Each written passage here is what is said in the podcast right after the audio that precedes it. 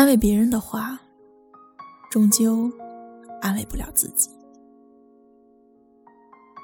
我想，你一定有这样的时刻：独自下班回家的路上，看到万家灯火，却没有一盏为你亮着；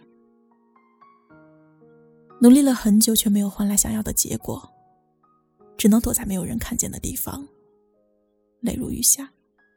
生病的时候提着吊瓶去卫生间，却怎么也没有办法单手解开裤子，于是只能任由手臂上的血液倒流。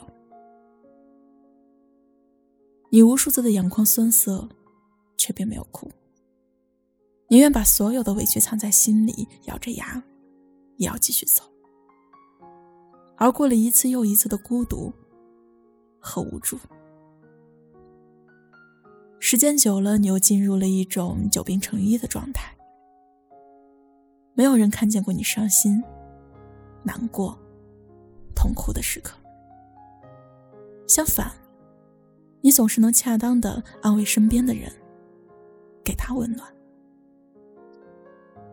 直到有一天，有人对你说：“你那么擅长安慰别人，一定很会安慰自己吧？”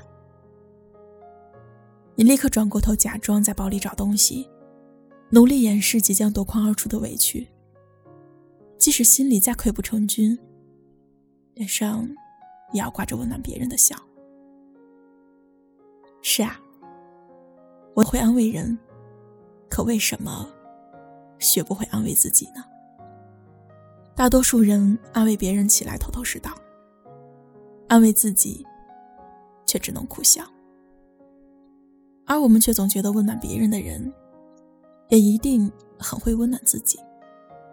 给别人情感建议的人，一定很会处理自己的感情问题。但现实，却恰恰相反。电视剧《恋爱先生》中，陈浩是个恋爱专家，他帮助过无数人追上了喜欢的人，抚慰过无数在爱情里迷茫和不知所措的人。所有人都觉得他的感情一定很幸福美满。殊不知，他曾经以朋友的名义爱着一个姑娘多年，可到最后却依旧没有办法用他的恋爱方式去俘获姑娘的心，最终看着她成为别人的妻子。电影《溯源》里有这样一段台词：“最孤独的人，最亲切。”最难过的人笑得最灿烂，这是因为他们不愿让身边的人再承受同样的痛苦，所以宁愿给大家带来光亮。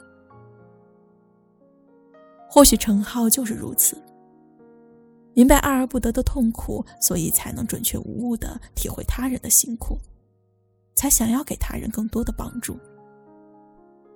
很多人都是这样的。安慰别人的时候很熟练、很温暖，给别人建议的时候很中肯、很笃定。可是当事情发生到自己身上了，却无可奈何。朋友可儿就是这样的姑娘，但凡是有感情问题，一定会去找她。大家好像都能在可儿这里获得自己想要的安慰。因为他总能回应的一针见血，安慰的恰到好处，而他的朋友圈也总是正能量满满。面对失恋的朋友，他说：“你心里一定很后悔早上冲动提出分手，你这么闹，一定是想让他挽回你吧？既然如此，为何不去找他沟通清楚呢？你既然已经决定好了分手。”就要大步向前走，别回头。人生还长着呢，有什么好慌张的？面对冷战的朋友，他说：“冷战的目的还不是为了让他服软道歉啊？那为什么又要以这样伤害感情的方式进行呢？可能你一个无伤大雅的撒娇就可以解决问题呀。”既然冷战让你这么的辗转难眠，那为什么不换种让自己更舒适的方式呢？谈恋爱的意义是让自己快乐，而不是难过啊！我们都以为他处理起自己的感情问题，一定得心应手。有一次，我问他：“怎么好久没有看见你男朋友了？”他淡淡的说：“他出轨了。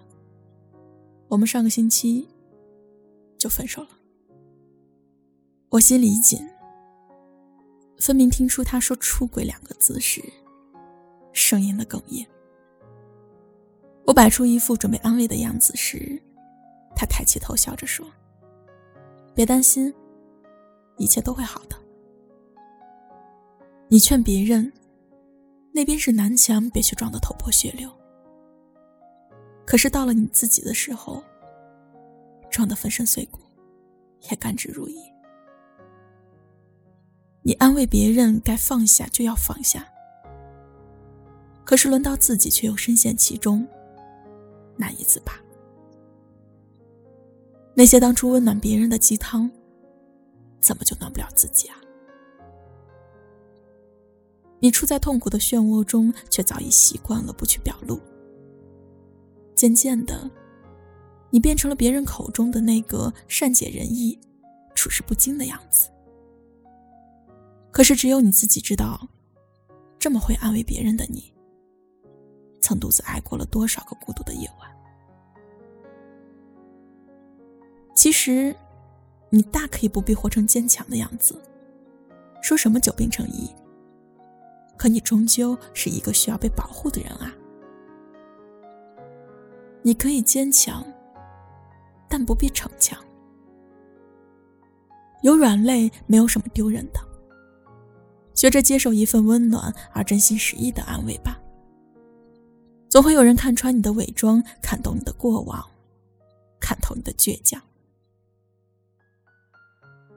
也总会有人像当初你安慰别人一样，安慰你。打开心扉，才能接纳更多的温暖吧。